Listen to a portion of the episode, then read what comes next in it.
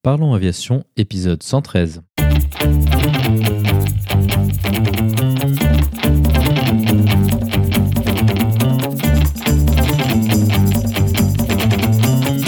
Parlons Aviation, le podcast qui parle de tout ce qui vole.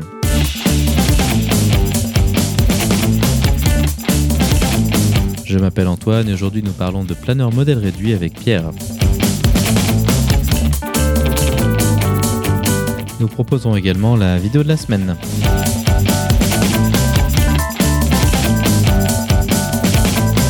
Bienvenue à bord, j'espère que vous êtes confortablement installés. Parlons Aviation épisode 113 et prêt au départ.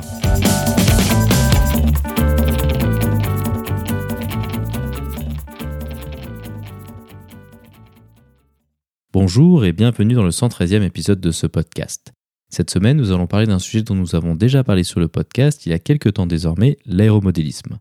En effet, nous en avions parlé lors de l'épisode 76 avec Aurélien. Il nous y avait présenté cette pratique de manière générale. Cette fois-ci, nous allons nous intéresser plus particulièrement au planeur modèle réduit. Pour en parler avec nous, notre invité de la semaine est Pierre. Pierre est un passionné d'aéromodélisme depuis plusieurs décennies. Il commencera par nous présenter ce qu'il est possible de faire avec un planeur modèle réduit par rapport aux autres aéronefs plus classiques tels que les avions ou les hélicoptères. Cela nous donnera l'occasion de parler de vol thermique, de pente, de vitesse et de durée. Il nous décrira les technologies aujourd'hui intégrées dans ce domaine avec notamment les matériaux composites tels que la fibre de verre et de carbone, mais aussi le nouveau profil d'aile. Ensuite, nous irons en détail sur les facettes passionnantes de cette pratique avec notamment la mise au point des planeurs, les essais en vol, ainsi que les réglages permettant d'optimiser au maximum les performances. Pour conclure, il nous parlera de son école et des cours particuliers qu'il donne afin de partager sa passion avec ses élèves. Comme d'habitude, vous trouverez plus d'informations sur les sujets évoqués pendant l'épisode dans la description. Vous la retrouverez à l'adresse parlonsaviation.com 113. Et maintenant, passons donc directement à notre discussion avec Pierre.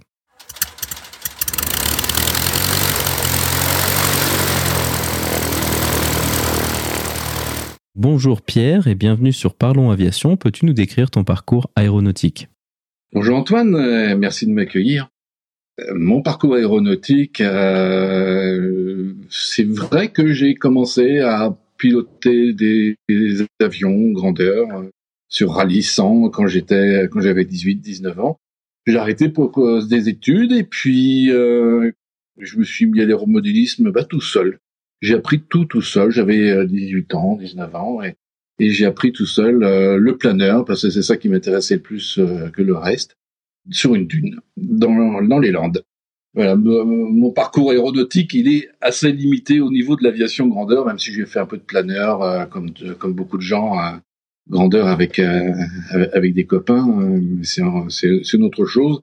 par contre, c'est vrai qu'il y a un véritable lien entre l'aéromodélisme et l'aviation grandeur.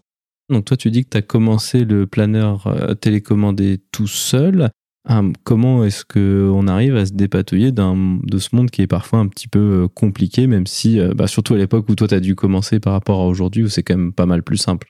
Bah, C'est tout à fait ça. En fait, bah, maintenant, c'est plus simple et je dirais c'est plus compliqué. quand j'ai débuté, c'est vrai, je construisais mon modèle en bois, je l'entoilais moi-même, euh, je, je volais 10 secondes et je réparais pendant une semaine. et surtout, je ne comprenais pas pourquoi. Euh, ce que je faisais de mal. Aujourd'hui, on ne comprend toujours pas, quand on commence tout seul, on ne comprend toujours pas ce qui se passe, parce que euh, ça s'apprend. Euh, L'avantage à l'heure actuelle, c'est que on a effectivement plein de modèles qui sont ready to fly, euh, tout prêt à voler, on t'indique les réglages, tout, etc. La difficulté est que c'est presque trop facile de s'y mettre. C'est pas un jouet et on y reviendra, mais c'est quelque chose euh, qui euh, qui n'est pas inné de voler et, et, donc ça s'apprend. Donc toi, à ton époque, à quoi ressemblaient les machines de début? Sur quel type de planeur as-tu commencé à apprendre?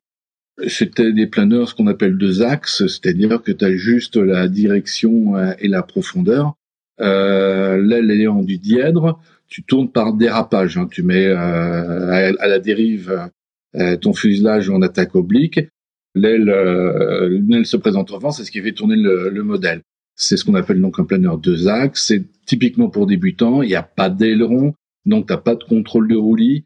C'est c'est plus long à réagir mais c'était donc tout bois avec une finesse, disons relative. voilà, mais, et donc les ailes étaient attachées avec un élastique. maintenant, tu as des systèmes de goupilles qui sautent. Bon, c'était pratique aussi des élastiques. C'est une autre époque maintenant. Mais on y revient. Hein. Je suis en train d'écrire un article là-dessus, justement, parce que, comme tu le sais, j'écris beaucoup dans les revues. C'est pour ça que tu m'as contacté. La construction tout bois revient à la mode et je trouve que c'est très bien. C'était perdu pendant un moment. Euh, c'est une autre facette encore du modélisme. Il y a beaucoup de facettes dans l'aéromodélisme. Effectivement, donc allons-y sur euh, ces facettes. Qu'est-ce qu'il est possible de faire avec un planeur modèle réduit? Est-ce qu'on peut faire la même chose qu'avec un planeur grandeur, c'est-à-dire euh, du vol de pente, du thermique, ce genre de choses C'est des, des, possibilités qui sont offertes au planeur à un modèle réduit Oui, bah de toute façon, voilà, on peut. Tout à l'heure, je parlais de je faisais un lien entre l'aéromodélisme et l'aviation grandeur. Euh, tu as la même chose avec un avion à moteur et, et, un, et un planeur. Euh, c'est exactement la même chose. À l'heure actuelle, on a les mêmes commandes. Euh, la seule chose, c'est qu'on n'est pas dedans. Euh, on a même de la télémétrie. Euh, on a des rendements aérodynamiques qui sont beaucoup moins bons, forcément parce qu'il y a un rapport d'échelle et plus c'est petit, euh, plus euh, on a un problème de, de Reynolds, euh, c'est-à-dire de, de, taille et de vitesse, taille de la corde de l'aile, et qui donne le même rendement. Donc on est obligé de compenser pour voler plus vite ou être en étant plus léger. C'est plus compliqué. Donc finalement, c'est les mêmes commandes, mais c'est pas du tout plus facile de voler avec un modèle réduit qui est a priori pas aussi bien réglé qu'un vrai, qu'un grandeur. Et puis, euh, puis surtout, j'ai envie de te parler de la différence qu'il y a euh, entre un avion et un planeur. Et c'est vraiment ça qui m'intéresse. Euh, un planeur, le moteur, c'est toi, c'est le cerveau. C'est le contact que tu as en permanence avec ton environnement. Quand tu as un moteur qui te tire, ton environnement, tu le connais pas. Je te parle de ton environnement aérodynamique, de tout ce qui se passe, des ascendances, des descendances, des moindres petits courants d'air. Là, tu en joues en planeur.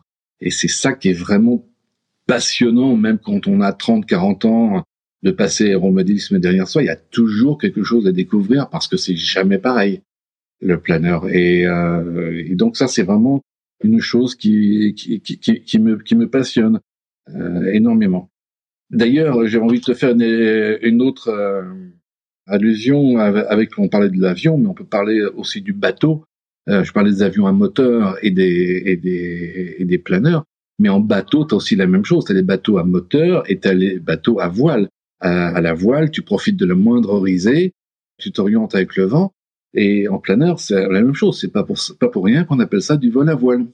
Euh, dans le cas du planeur grandeur, on imagine assez bien comment ça se passe parce qu'il y a une certaine quantité d'instrumentation. Euh, typiquement, tout bêtement, le, il y a le vario, mais aussi euh, tout bêtement ces, fesses qui permettent de sentir que le planeur y monte et que de manière générale l'énergie augmente. Comment est-ce que ça se passe hein, dans ce cas-là sur un modèle réduit où on n'est ni dedans ni nécessairement instrumenté? Oui, effectivement. Bah, L'instrumentation est tout à fait accessoire. On l'a, mais c'est très difficilement exploitable à moins d'avoir un, très bon niveau. Euh, parce qu'effectivement, tout se fait à la, non pas aux fesses, mais à l'œil. Et, et, là, c'est ce que j'apprends à mes élèves. C'est, euh, je les apprends pas à, pardon, je ne leur apprends pas à piloter. Je leur apprends à voler, c'est-à-dire à regarder comme quand tu regardes un oiseau voler, regarder la moindre plume qui bouge. Pourquoi est-ce qu'il bouge, il bouge cette plume-là Pourquoi il bouge son croupion, etc. En fonction de quoi Ben là, c'est exactement la même chose. Tu vois un frémissement, tu vois ton planeur qui bouge un petit peu. Alors tu te dis, est-ce que c'est parce que euh, c'est euh, une ascendance? Est-ce que c'est parce que c'est un coup de vent? Euh, Ça, il y a les réponses à ça. C'est des choses que j'apprends aussi. Le, planeur n'aura pas la même réponse si c'est juste un coup de vent ou si c'est une ascendance. Il va pas se comporter de la même façon. C'est c'est vraiment de l'observation, de la micro-aérologie locale euh, dans lequel ton planeur évolue à vue. Et c'est vrai que beaucoup de gens volent très haut. Moi, j'aime, moi, ce que j'aime, c'est voler bas. C'est plus difficile mais c'est très intéressant parce que euh, tu, tu, vois vraiment la moindre petite, le moindre petit changement de, dans ton aérologie et tu peux euh, t'adapter au mieux et c'est ça qui est passionnant. Par contre, on imagine, euh, on imagine assez facilement, je pense qu'il y a différents types de planeurs en fonction des différents critères. Tu parles de volets proches du relief ou volets hauts. Quels sont les différents types de machines qu'on peut retrouver aujourd'hui en aéromodélisme planeur? Alors, il y en a vraiment énormément, et puis je te dirais qu'on en invente assez souvent. Pendant de longues années, pendant des décennies, au siècle précédent même, je dirais, tu n'avais pas beaucoup de nouveaux types. Mais maintenant, euh, il y a plein avec les progrès qui sont faits, euh, aussi bien aérodynamiques qu'au niveau du matériel. Tu as, as, vraiment un plein, plein, plein de, de planeurs différents. Je vais t'en citer quelques-uns, je peux pas tous te citer. Euh, il y a une catégorie qu'on appelle par exemple les lancers-mains. C'est-à-dire que c'est des planeurs qui sont tout carbone, qui pèsent 250 grammes, qui font environ 1m50 d'envergure, que tu prends par le bout de l'aile, donc par le saumon, pour ceux qui connaissent, tu fais un tour autour de toi comme un lancer de marteau, hein, euh, et, euh, le planeur, il monte selon ta force à 50, 60, 80 mètres, quelquefois plus. Et là, tu euh, peux développer à la fois ton savoir-faire, l'aérodynamisme, parce que tu as des volets, tu as des phases de vol, tu peux euh, faire de l'acrobatie, enfin, ça, bon, ça c'est un exemple. Après, à l'opposé, tu as les très grands planeurs qu'on appelle des GPR, c'est des grands planeurs radiocommandés, qui sont quelquefois à l'échelle 1,5. Hein, donc on a des envergures qui peuvent être de 9-10 mètres d'envergure sans problème. Et là, tu as des planeurs qui peuvent euh, dépasser largement les 25 kilos avec autorisation. Hein. Ça, c'est vraiment les deux extrêmes.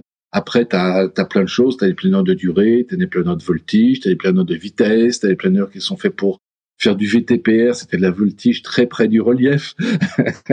euh, t'en trouves vraiment pour tous les goûts. Également, une particularité de, de l'échelle réduite, c'est la notion de motorisation électrique. Alors, bah, sur des planeurs grandeur, hein, c'est quelque chose qui est en train d'arriver euh, gentiment, mais par contre, dans le cas de l'aéromodélisme, c'est quelque chose qui pose pas problème d'avoir un planeur qui puisse, euh, disons, se lancer tout seul ou avec un, un lancer-main, c'est juste? Alors, effectivement, euh, ça, c'est vraiment le, les progrès extraordinaires que l'on que l'on connaît grâce aux batteries aux moteurs bah, issus de la micro-informatique. Hein. Et maintenant, euh, rends-toi compte que euh, il y a 20 ans, tu avais dans un planeur de 4 mètres d'envergure environ 600 grammes de lest à l'avant. Maintenant, ces 600 grammes, moteur et batterie inclus, tu les as. Donc, c'est-à-dire que c'est transparent. Tu as une motorisation complète pour le poids du lest que tu avais avant. Donc, ton planeur, il n'est pas plus lourd qu'avant. Et donc, euh, ça se passe un peu comme sur certains planeurs euh, dont tu parlais tout à l'heure, Réal, c'est une hélice, le plus souvent une hélice repliable qui se déplie avec la, force centrifuge dans le nez. Et, là, donc, tu as des moteurs euh, brushless qui sont extrêmement performants, qui ont beaucoup de couple, qui sont alimentés par des batteries au lithium, un lithium polymère euh, actuellement en général, que c'est celle qui permettent de délivrer le plus de puissance pour un très bon poids. Et euh, alors donc, selon le poids du planeur, soit comme tu le disais, tu le lances à la main, soit s'il est plus lourd, à partir d'un chariot, ou depuis même depuis le sol avec sa roue. C'est des choix techniques à faire. Mais effectivement, maintenant, on est totalement autonome. On n'a plus besoin nécessairement de remorqueur ou de faire du vol de pension en relief. C'est des notions dont on parlera plus tard.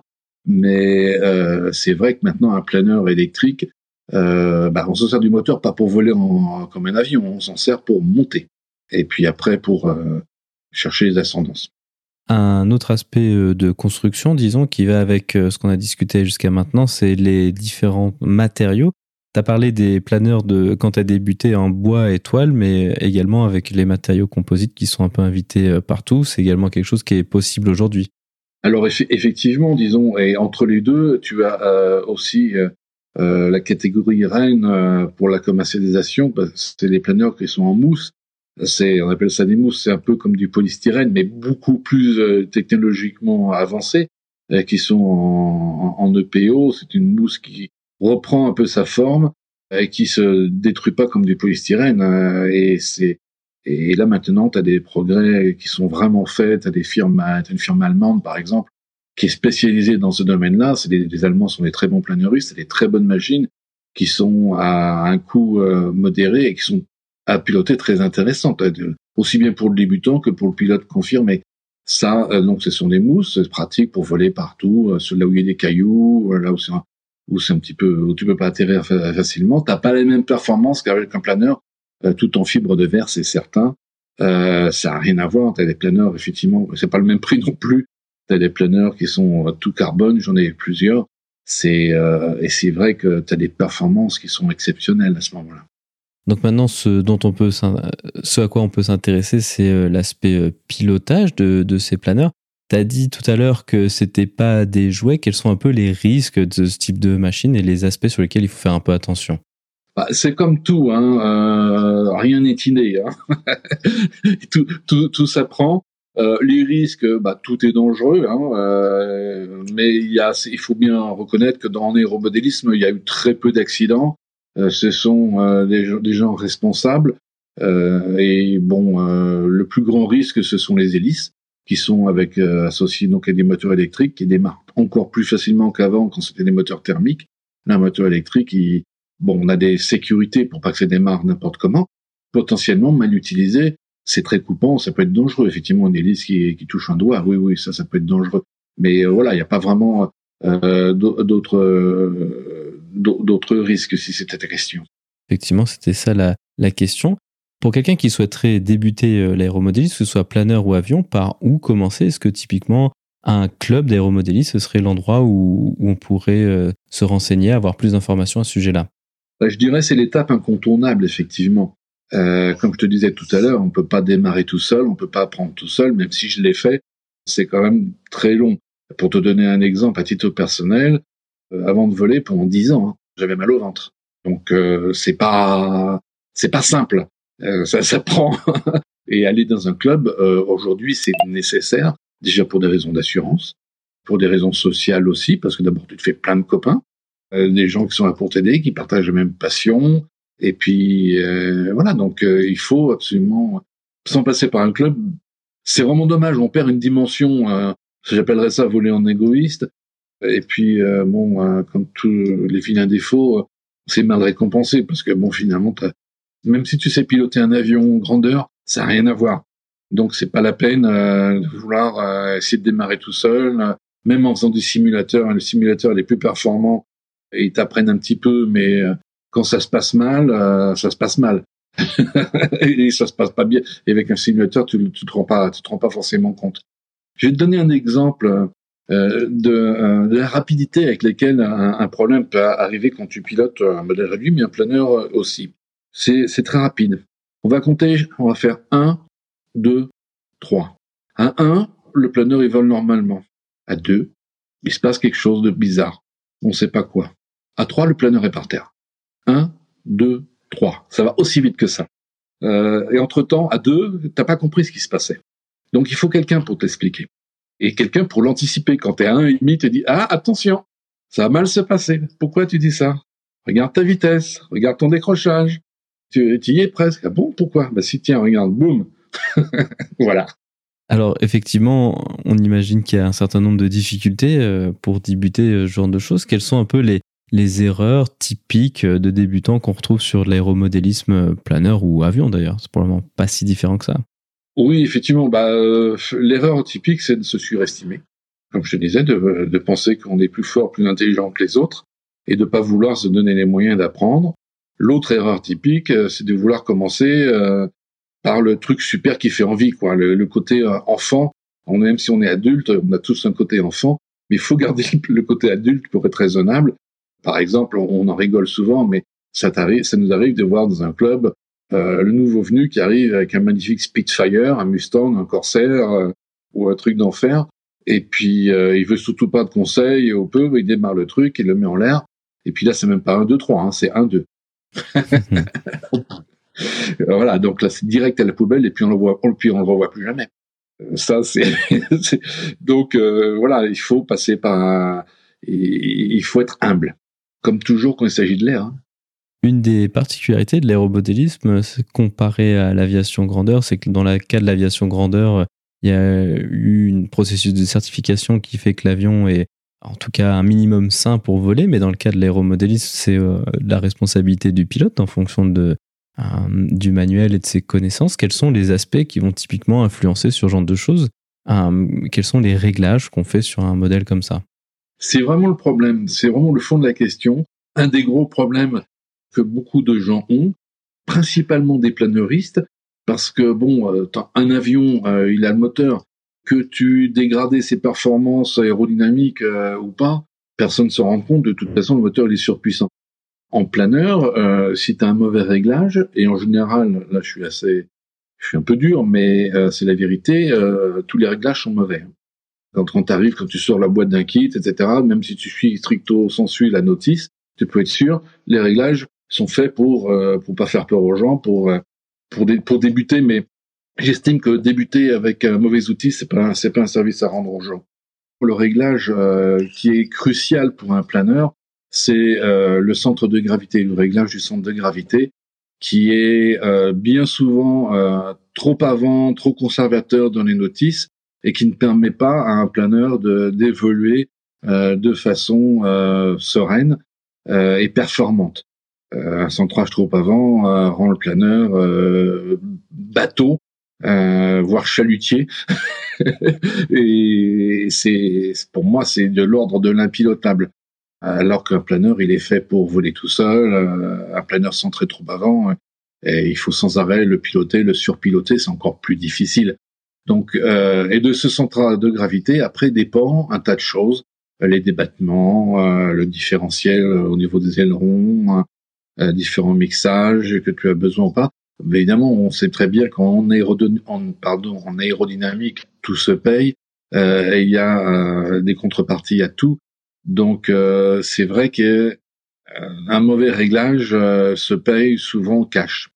Et c'est très difficile pour un modéliste isolé de bien comprendre ce qui se passe. Je dirais même, je vais être un peu méchant, même en club, beaucoup de gens ne connaissent pas bien le planeur. Pour beaucoup, c'est c'est un, avion sans moteur. beaucoup de gens ne comprennent pas le planeur. Euh, la faute en est peut-être même aux, aux, modélistes Vélivol, qui se regroupent plutôt entre eux euh, et qui volent en club, mais euh, dans leur propre microcosme, dans leur propre sphère. Donc c'est moi ce que j'essaie de faire justement en écrivant, c'est d'essayer de, de, donner le maximum d'informations qu'on ne trouvera que en faisant partie de, de ce microcosme de planeurisme que l'on trouve par exemple en compétition euh, différents types, il y a plein de compétitions différentes, euh, ou euh, dans les réunions de planeurs. Alors ça, c'est intéressant, ces paramètres de réglage. Sur quoi est-ce qu'on se base? Est-ce qu'on est a la possibilité de mesurer des critères de performance sur ces planeurs modèles réduits ou est-ce que c'est plus du feeling, du ressenti? C'est les deux, tu as raison. C'est avant tout du ressenti. Le critère de performance, on peut l'avoir avec un vario dans des conditions neutres effectivement, ce qui va te... Pourquoi des conditions neutres? Parce qu'évidemment, si tu as des ascendances ou des descendances ou du vent, euh, ça va forcer les mesures. Hein. Mais euh, maintenant, tu as des varios à compensation totale, hein, à énergie totale, qui sont qui te permet, qui sont extrêmement précis, et donc tu as la télémétrie qui s'affiche sur ton émetteur, tu as même le bip bip, hein, comme sur tous les varios, et ça te permet euh, effectivement d'apprécier les réglages les plus fins ça te permet effectivement de savoir si tu descends à 0,4 ou 0,5 mètres secondes ou 0,6 ou 0,8. Euh, ça peut, c'est très très facile de, de, doubler ton taux de chute sans t'en rendre compte visuellement. Hein, euh, visuellement, entre 0,4 mètres secondes et 0,8 mètres secondes, c'est pas évident de faire la différence. Après, bon, effectivement, quand tu commences à descendre un, un vario à 1 mètre 50 euh, secondes, bon, là déjà ça commence à se voir mais euh, beaucoup de gens ne le, voient pas forcément parce que bon, c'est facile, tu remets le moteur après, tu remontes, et puis, euh, puis voilà. Mais ce qui est intéressant, effectivement, c'est de, c'est dresser les réglages fins. C'est vraiment ce qui m'intéresse, qui me passionne même, je dirais, les réglages fins d'un planeur. Et là, euh, il y a une grande partie qui se fait effectivement à l'œil, en volant bas, parce que tu le vois mieux. Et, et tout dépend, comme je te disais, c'est beaucoup de choses reposent sur le centre de gravité, et le levé longitudinal qui vont ensemble, bien entendu, euh, c'est-à-dire le calage du stable par rapport à l'aile, qui te permet, euh, grâce au trine de la profondeur, de, de regarder un petit peu ta vitesse de vol par rapport à ta vitesse de, euh, par rapport à ton taux de chute, pardon. Donc une fois qu'on a une machine bien réglée, quels sont les types de vols qu'il est possible de faire avec Tout à l'heure, tu as parlé de la dune. à quoi ça ressemble le vol de pente De quoi s'agit-il? Alors le vol de pente, bah, c'est la même chose qu'en grandeur. Hein. Il s'agit euh, d'un vent qui va buter sur une montagne, sur un relief, et il va devenir ascendant, et donc ton planeur descend dans un, dans un, dans un vent qui est ascendant. Si le vent ascendant monte plus fort que ce que ton planeur descend, bah tu montes. Ce qui se produit en général. Donc euh, après, ce qui est, tu peux aussi très bien sur relief, ce qui est très intéressant, c'est sans vent, c'est faire du VTR, c'était du vol thermique sur relief.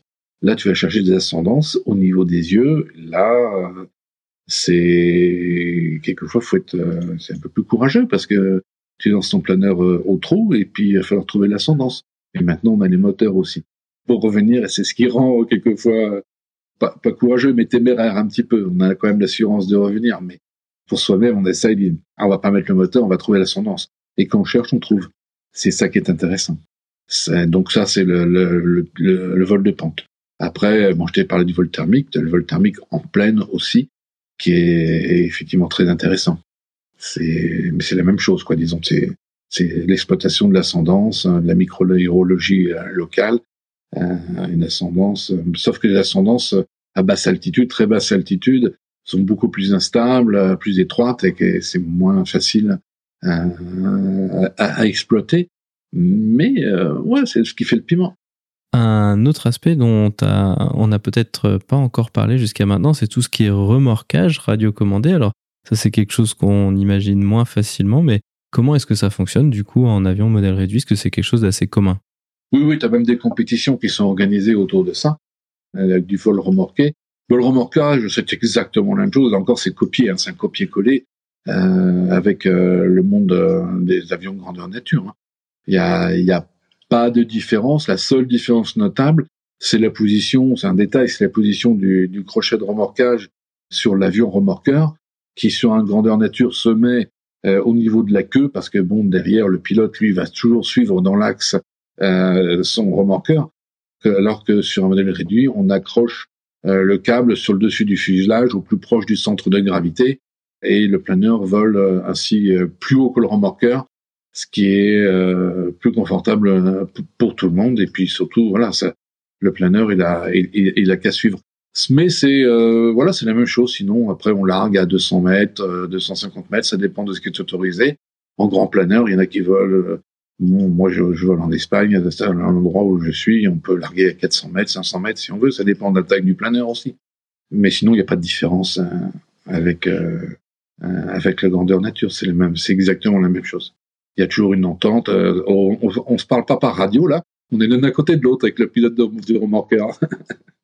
Parmi euh, tous ces cas d'utilisation des planeurs télécommandés, tu as, parlé, de la notion de compétition. Quelles sont les différentes disciplines de compétition qu'il est possible de faire avec un planeur modèle réduit?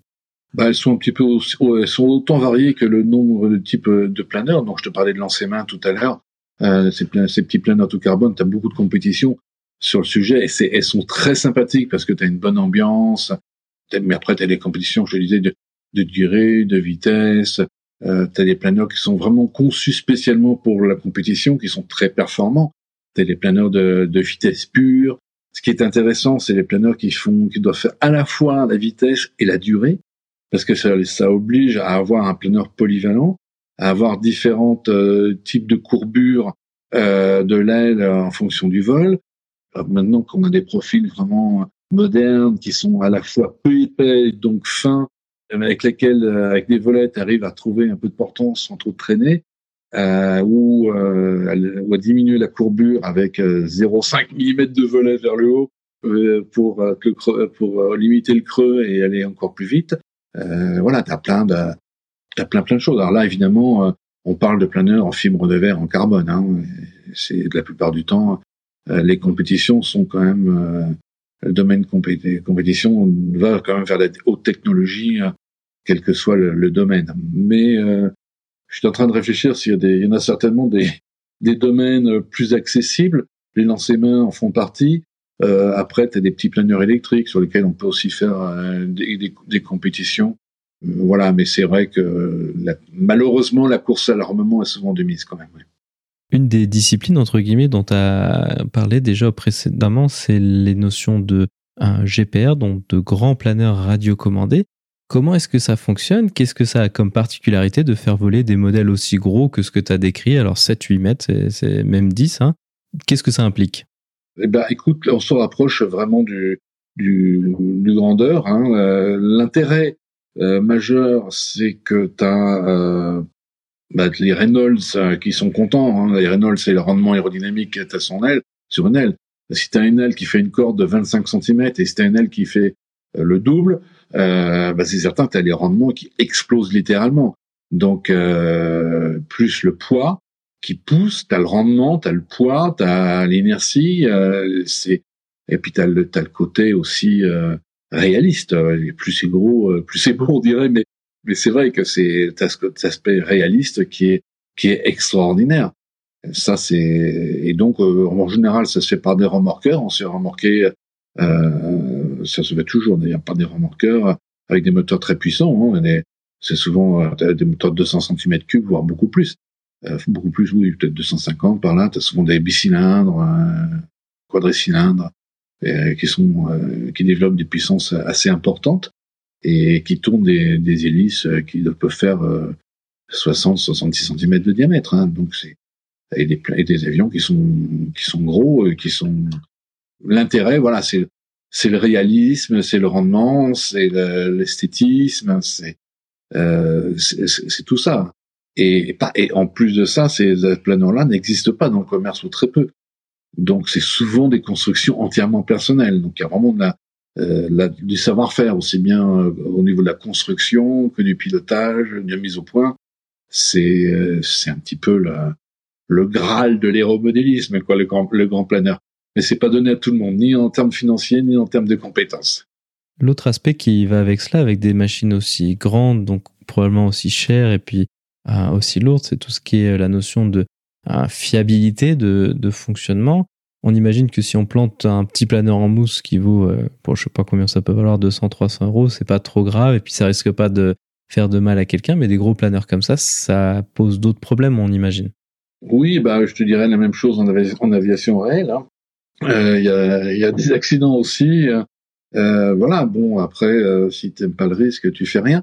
Mais maintenant, à l'heure actuelle, on est quand même, c'est rarissime qu'on plante un, planeur un planeur de valeur. Euh, c'est rarissime. Bon, évidemment, si c'est une faute de pilotage, c'est une faute de pilotage, et tu sais aussi bien que moi qu'il y en a. Hein. Euh, maintenant, euh, des, pour des raisons techniques, si c'est bien fait et bon qu'on arrive à un certain niveau, on n'a plus de problème de, de faire ce genre d'erreur. T'as pas de problème. Maintenant, on a des transmissions radio qui sont extrêmement fiables, euh, avec des systèmes de, d'évasion de, fréquence sans aucun problème. Bon, euh, on n'a plus de problème de transmission radio, euh, euh, on a du matériel fiable, on a des batteries qui sont fiables. Donc voilà. Bon après, il peut toujours arriver à avoir des, des, des, des problèmes, mais c'est souvent une erreur humaine dans la conception. Par exemple, un servo-mécanisme qui gère les commandes, si on a mal géré sa butée, euh, s'il vient toucher euh, une partie du, de l'aile, par exemple, il va se mettre à surchauffer. Et comme maintenant on est tous avec des cerveaux numériques qui sont extrêmement précis mais fragiles, ben, il peut se mettre à cramer, pour se mettre en court-circuit et mettre en carafe toute l'installation. Ça, c'est le genre d'erreur le plus courant actuellement. Il faut faire très attention. la fiabilité des cerveaux et surtout faire attention à, à bien faire son installation radio pour pour pas qu'ils puissent heurter euh, quoi que ce soit et se bloquer sur sur quelque chose qu'il faudrait pas. Quelles sont les avancées technologiques dont, on, dont a bénéficié l'aéromodélisme ces dernières années? On a parlé déjà pas mal des, composites. Alors on imagine qu'il y a aussi beaucoup de micro-informatique qui s'est euh, invité euh, comme dans beaucoup d'autres domaines. Quelles sont un peu ces avancées technologiques? Alors bon, je t'ai parlé tout à l'heure, euh, pour moi c'est un, cas majeur, c'est euh, la propulsion électrique qui a fait un, bond dont on ne rêvait pas il y a 20 ans. Euh, il y a, donc maintenant, on a vraiment des, des batteries, des moteurs qui sont extrêmement performants à tel point que beaucoup gagent de la puissance sans s'en rendre compte, tellement tellement il y en a. Donc là, on est, c'est vraiment un des, un des progrès majeurs.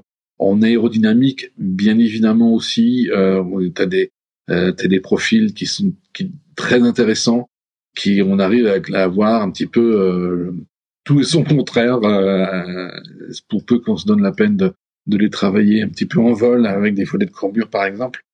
donc ça, c'est vraiment un, des projets majeurs et je le vois depuis 5-6 ans. On vole pas de la même manière. Je ne vole pas de la même manière qu'avant. tu as, c'est ça qui est passionnant, c'est extraordinaire. En termes de télémétrie, d'électronique, oui, il y en a, bien entendu, mais je dirais c'est plus le domaine du confort, euh, du euh, ou de, la recherche euh, du petit pouillum de chouïa. Tout à l'heure, quand je te parlais d'un vario embarqué à, énergie totale, on est quand même dans la recherche du pouillum de chouïa. Euh, il y a tellement d'autres choses qui sont, comme le pilotage, hein, qui sont importantes. Hein. En planeur, tu mets trop de dérive ou pas assez, et bah, tu perds des points de finesse. Hein. Euh, donc ça, c'est t'as des bases comme ça, des basiques euh, qu'il faut qu'il faut pas oublier. Mais bon, c'est vrai que t'as la technologie et moi ça me passionne parce que tous ces petits détails, euh, j'essaye effectivement de de m'en servir euh, c'est très intéressant. Oui. Tu as déjà mentionné tout à l'heure que tu, toi, tu avais une école de, de, pilotage. À quoi ça ressemble, les collages sur planeur comme ça? Qu'est-ce que tu apprends aux gens? Est-ce que c'est plutôt des débutants ou plus du cours de perfectionnement bah écoute, j'ai les deux. Euh, alors ça se passe comment? Euh, Déjà, je prends une seule personne à la fois pendant une semaine. Donc euh, c'est pas parce que là, si tu le planeur, pour moi, c'est vraiment une osmose. Et, il faut aussi que j'ai une osmose avec la personne avec qui je suis. Et pour bien qu'ils comprennent, pour que je regarde ses, ses, défauts, ses erreurs. Et là, et c'est ce qui permet aussi de, de lui de comprendre. En général, je leur réapprends à piloter. Euh, je leur apprends à piloter de ma, de ma, de ma façon à moi, euh, qui est souvent d'éviter le surpilotage. Et, et, quelquefois tu vas rire, mais je leur apprends à ne pas piloter. et, et, je leur montre que le comment le planeur vole-t-il tellement mieux quand on ne pilote pas? Euh, alors après, euh, des petites astuces. mais alors euh, concrètement, bah, ça se passe que euh, on a deux radiocommandes. Hein, qui sont reliés euh, en Bluetooth l'une à l'autre, donc il n'y a pas de fil, c'est bien pratique. J'ai un bouton et quand je lâche le bouton, et ben je reprends les commandes et quand j'appuie sur le bouton, c'est lui qui les a toutes. Donc euh, je peux à tout moment reprendre les commandes, ce que je fais d'ailleurs euh, assez souvent, déjà rien que pour pouvoir lui expliquer, lui remontrer l'erreur qu'il vient de faire, lui montrer ce que j'attends de lui, euh, qu'il fasse avec le planeur, et, et, ainsi de suite. Donc voilà, donc c'est des stages en, Espagne, en, Costa euh, on a c'est facile de prendre un avion low cost pour descendre me voir et surtout on vole en toute saison. Là, la semaine dernière, j'avais un élève, on avait 25 degrés, tu vois, au mois de février. Il était heureux venant de, du froid. Est-ce qu'il y avait d'autres sujets dont tu aurais souhaité parler au sujet du planeur modèle réduit? Bah, D'autres sujets, je dirais, c'est effectivement euh, très très très très vaste. Il y a plein de. Moi, c'est effectivement c'est une passion. Et, et c'est ce que j'aime. Euh, il y a le côté passion, il y a le côté humain qui est intéressant. C'est pour ça que le club c'est intéressant. Euh, le côté euh, quand je reçois un élève une semaine, bah, ça en devient en général un ami. Euh, il y a ce côté humain aussi, passion autour de bah, d'une même passion et centres d'intérêt qui sont qui sont souvent les mêmes. Le monde des planeuristes est un monde un petit peu à part dans l'aéromodélisme et c'est vrai qu'on a souvent beaucoup les, les mêmes affinités. C'est euh, alors qu'il y a plein plein de, de, de variables différentes dans le, dans le monde du planeur. Il y a plein de façons de le pratiquer différemment, mais on peut vraiment voler euh, partout. Et puis c'est ce qui est intéressant. J'en discutais euh, avec un autre planeuriste allemand. Il y a beaucoup d'Allemands. Hein. C'est quand même la, la patrie du planeur, l'Allemagne, même dans le modèle réduit. Et il me dit, euh, bah, comme moi, hein, on a essayé l'hélicoptère, on a essayé l'avion, mais finalement, on vient toujours au planeur parce que on n'a jamais fini d'apprendre. Euh, et là, en l'occurrence, il était venu avec un planeur de 7 mètres et 18 kilos. mais on n'a jamais fini. Voilà, c'est ça qui est passionnant. Moi, à chaque fois, je me dis, tiens, je vais essayer cette, cette nouvelle configuration, je vais essayer ce nouveau matériel électronique. Je vais voir, euh, tiens, je vais essayer ça, euh, voir ce que ça donne. Et puis après, euh, en plus ça, comme j'aime écrire, bah, j'en profite, je l'écris, euh, je vais partager mes, mes petites connaissances euh, aux autres. Euh, et puis et, puis voilà, donc c'est vraiment un, un, domaine qui est, qui est vraiment passionnant. Ainsi se conclut donc cette discussion. Pierre, merci beaucoup d'avoir accepté de venir sur le podcast pour nous parler de planeur modèle réduit. Ben, avec grand merci à toi Antoine et puis à une prochaine fois.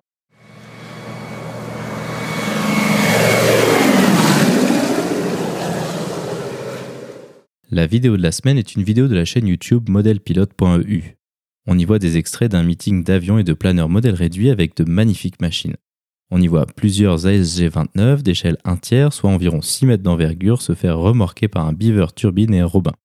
Cette vidéo permet de se faire une idée des magnifiques planeurs qu'on peut retrouver dans cette pratique et des tailles assez incroyables qui peuvent atteindre.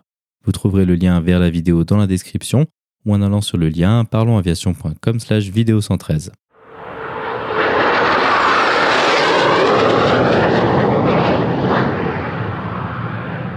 Ainsi se conclut donc le 113e épisode de ce podcast. J'espère qu'il vous a plu et je vous invite à vous abonner sur votre application de podcast favori. Également, n'hésitez pas à laisser un avis 5 étoiles sur iTunes, ce qui permettra à d'autres personnes de découvrir ce podcast. La description de cet épisode est disponible sur notre site web parlonsaviation.com/113. Je tiens à remercier Pierre d'avoir accepté de venir sur le podcast pour nous parler de son expérience en aéromodélisme. Si vous avez des questions, des remarques ou des suggestions, n'hésitez pas à nous contacter sur contact@parlonsaviation.com. Si vous voulez recevoir des notifications lors de la sortie des nouveaux épisodes, vous pouvez vous inscrire à la newsletter dans la barre latérale droite de notre site parlonsaviation.com. Vous pouvez également nous suivre sur Twitter sur parlonsaviation et sur Facebook. En vous souhaitant des vols nombreux, je vous remercie d'avoir écouté ce 113e épisode de Parlons Aviation.